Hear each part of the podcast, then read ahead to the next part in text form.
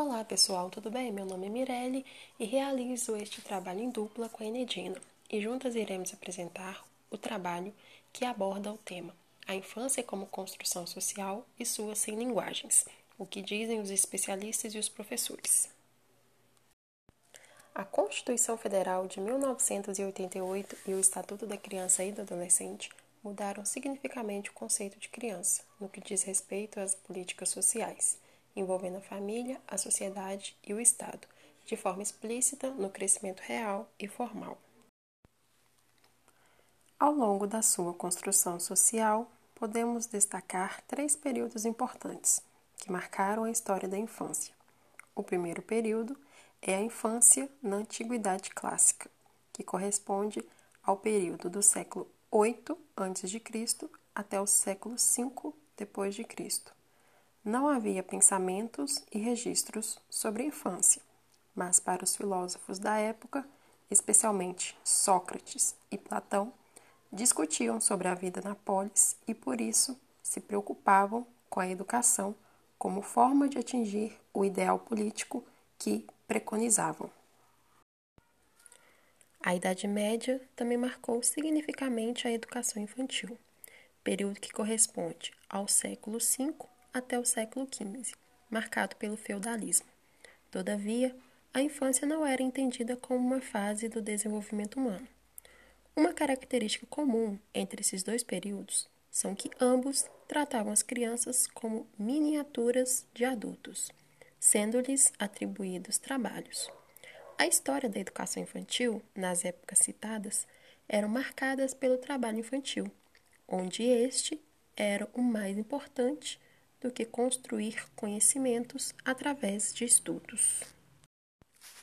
Mas então, quando nasce o conceito de infância?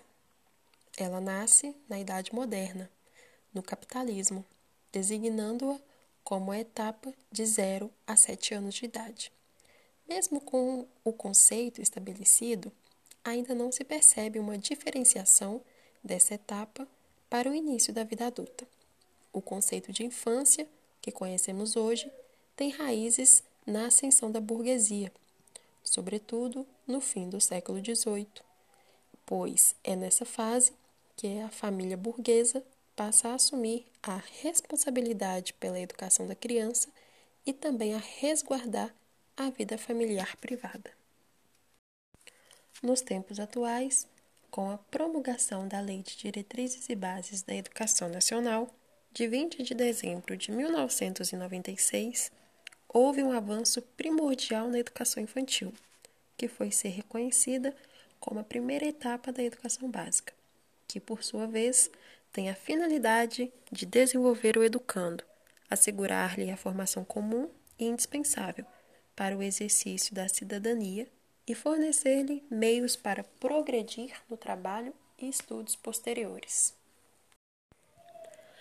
A professora Gabriela, que trabalha na área da educação há 10 anos, fala um pouco sobre a sua opinião em relação ao assunto. Olá, meu nome é Enedina e abordaremos agora o tema sobre as 100 linguagens. E para iniciarmos, vamos compreender o conceito de linguagem. Linguagem é a forma de comunicação que todo homem tem é a forma de expressar seus pensamentos e sentimentos, conjunto de sinais falado, escritos ou gesticulados.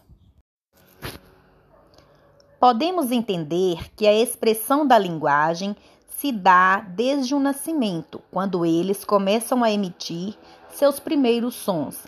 Assim, desde os primeiros anos de vida, é possível compreender as mensagens passadas envolvendo a linguagem corporal. O desenvolvimento e a ampliação da linguagem da criança acontece de modo gradativo e com base em sua interrelação com o meio social em que ela está inserida. Tudo influencia no repertório da linguagem. As conversas cotidianas, o ouvir, o cantar e as diversas brincadeiras do seu dia a dia. Na base comum curricular, há seis direitos de aprendizagem que devem ser garantidos às crianças, que são eles: conviver, expressar, explorar, conhecer-se, participar e o brincar. O domínio da linguagem dá-se a partir da sua utilização em diversas circunstâncias. Cada situação promoverá um diferente e adequado uso dela. O referencial curricular nacional para educação infantil é a BNCC. São juntos os documentos que direcionam o trabalho do professor na sua docência e destaca a importância do trabalho das 100 linguagens com crianças na faixa etária de 0 a 6 anos de idade. Temos dois eixos norteadores no trabalho docente, que são as interações e as brincadeiras. Elas são de suma importância dentro da educação infantil, pois interagimos o tempo todo e isso nos ajuda no convívio social diário e a colocar as múltiplas linguagens dentro de cada contexto. E através das brincadeiras, as crianças colocam seus conhecimentos em prática. A professora Sheila, que trabalha na educação infantil há 25 anos, fala sobre sua opinião em relação ao assunto. Meu nome é Sheila, eu trabalho na educação infantil há 25 anos. Atualmente, eu estou atuando numa turma de dois, três anos. E nós vamos falar um pouco sobre as 100 linguagens. Quando a gente já fala sobre as 100 linguagens, mas já paira uma dúvida, sem linguagem? Pois é, as escolas, elas assumem um papel de produção de cultura. Não só de cultura da infância, mas a cultura produzida pela infância. E as 100 linguagens não são apenas metáfora para dar crédito às crianças e aos adultos.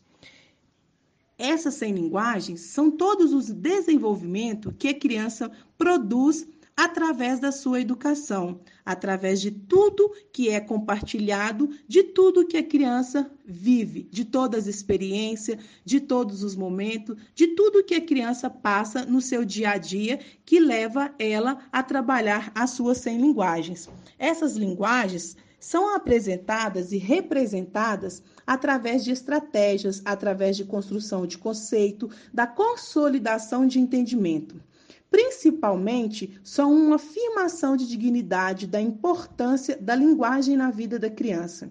Por isso, o número 100 provoca, enfim, a reivindicação de 100 linguagens. Não é 100 linguagem que nós estamos falando, estamos falando dos 100.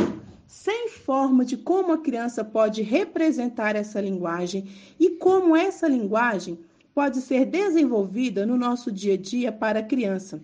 Quando desenvolvemos uma atividade com a criança, essa atividade ela tem várias funções, ela tem vários objetivos. Então nós devemos propor para a criança uma atividade com objetivo na qual a criança irá trabalhar as diversas linguagens na qual ela está convivendo dentro daquela atividade. Nós precisamos de levar as nossas crianças a pensar, a refletir, a vivenciar as experiências para refletir nas linguagens que elas reproduzem. É também muito importante deixarmos que a criança venha ter contato com a fala. A fala da criança para o professor é de grande importância. E é muito importante o professor também saber ouvir a criança, pois através do ouvir nós despertamos na criança o interesse pela fala. Nós deixamos a criança expor o que ela sente, o que ela deseja, o que ela está passando naquele momento, o que ela necessita. Então, o escutar também faz parte da sem linguagem, onde a criança se desenvolve e demonstra tudo aquilo que ela está passando. Por isso, é verdade que as 100 linguagens elas são simbólicas, mas cada criança tem infinitas formas de manifestar as 100 linguagens através da comunicação. A educação infantil deve ser um espaço e tempo de liberdade para o desenvolvimento dessa 100 linguagem, onde a criança deve, através do brincar, desenvolver essa 100 linguagem. Concluímos o nosso trabalho dando ênfase que uma das tarefas do professor é manter um constante diálogo com seus alunos em diversas situações do cotidiano. É dever do profissional desenvolver neles a capacidade da utilização das 100 linguagens, mobilizando assim as habilidades de conhecimento, comunicação e argumentação.